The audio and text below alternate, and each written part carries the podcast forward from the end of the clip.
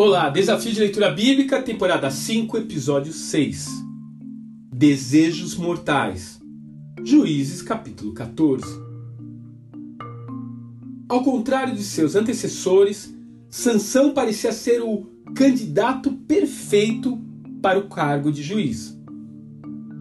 Débora, por exemplo, era mulher, em uma sociedade em que elas nem eram contadas.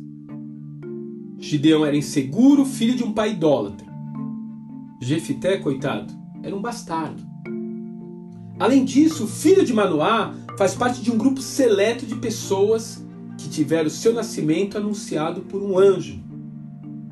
A sua mãe, que era estéril, recebeu o milagre da concepção juntamente com um manual de instruções de como deveriam criar aquele menino. E assim Sansão cresce e se torna um verdadeiro super-herói da antiguidade Dotado de uma força física sobrenatural, ele é imbatível nos combates com o exército inimigo. Ou quase. Como qualquer personagem de HQ, esse homem possui um ponto fraco.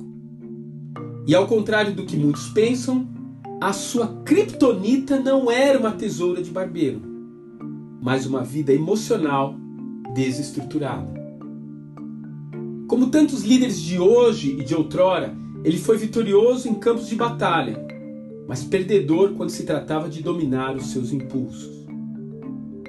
E como todos que tomam esse caminho, ele irá acabar sendo dominado pelo desejo que o conduzirá diretamente à prisão, à cegueira, à humilhação e à morte. Para onde seus desejos e pensamentos o têm conduzido?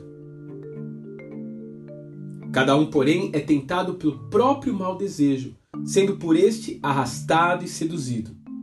Então, esse desejo, tendo concebido, dá à luz o pecado. E o pecado, após ter se consumado, gera a morte. Tiago, capítulo 1, versos 14 e 15. Que Deus te abençoe e até amanhã.